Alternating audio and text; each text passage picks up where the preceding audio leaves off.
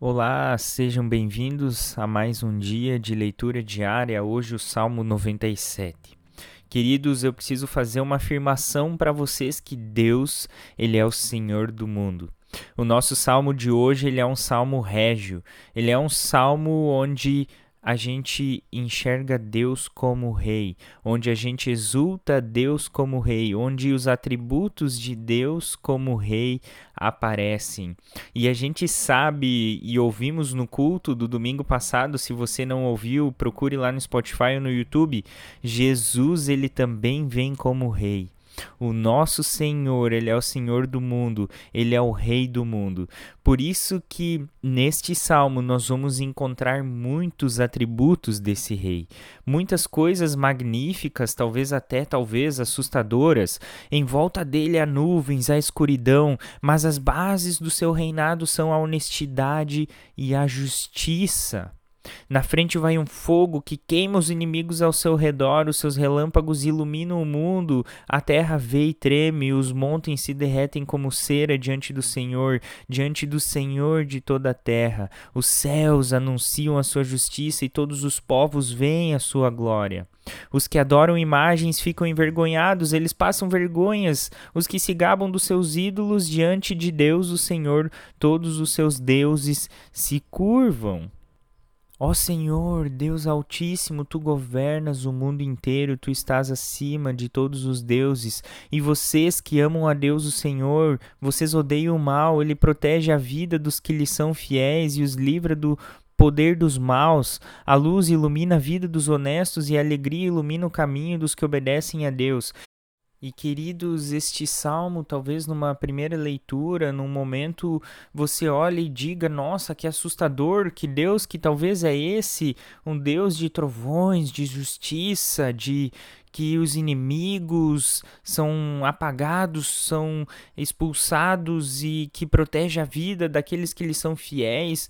E ao mesmo tempo, talvez você pode ter um sentimento de é, alegria ao ler esse texto e talvez você pode ter um sentimento de assustado ao ler esse, te esse texto. Sabe, queridos, esse texto ele nos coloca diante de Deus na perspectiva correta. Talvez, tá, qual é essa perspectiva correta? É a perspectiva do temor. É a perspectiva de, entre... de olhar a Deus e ver atributos que esse Deus tem de ver como ele é governante, como ele domina e como ele é rei sobre todo o mundo, sobre toda a sua criação, sobre tudo aquilo que ele criou.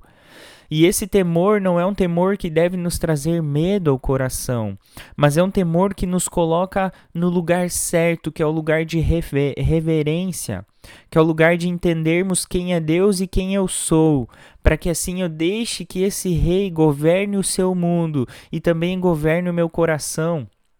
Se a gente lembra do Salmo 8, se você não leu, é um bom salmo para você ler.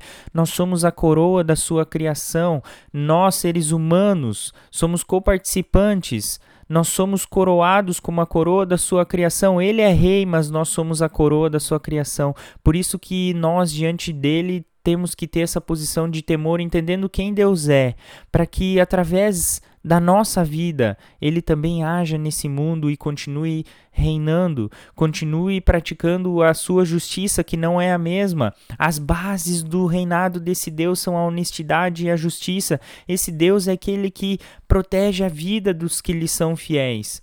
Cuida desses fiéis, cuida daqueles que o temem, cuida daqueles que entendem essa posição de reverência diante desse Deus. Por isso, não podemos terminar sem ler o versículo 12: Que o Senhor seja a alegria de vocês que são obedientes a Ele, que o Santo Deus seja louvado. Essa posição em Deus, nesse Deus que é rei, nesse Deus que governa, desse Deus que é o Senhor do mundo, que em Jesus Cristo também se fez um de nós. É ali onde tudo se dobra diante dele, onde todos os ídolos, todas as coisas se dobram diante dele, e é ele que pode nos preencher com a sua alegria. Somos a coroa da sua criação, ele que pode preencher o nosso coração com uma paz, com uma alegria que somente vem dele, mas somente ele vai fazer isso se nós estarmos diante dele numa posição de obediência, de reverência. Por isso, assim, a gente pode louvar a Deus e deixar Ele agir também através das nossas vidas. Que Deus abençoe sua vida e deixe Ele governar o seu coração. Deixe esse Senhor que é Rei governar também o seu coração. Que Deus abençoe o seu dia.